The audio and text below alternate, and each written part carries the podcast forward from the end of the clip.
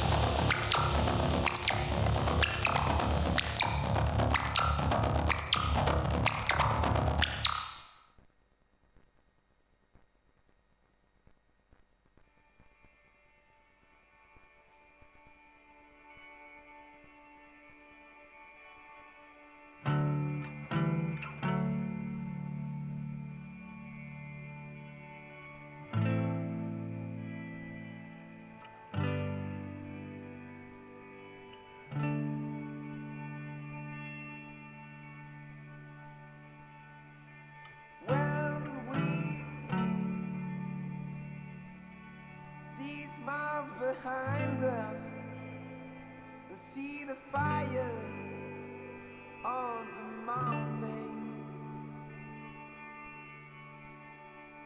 We'll see the fire, holy fire.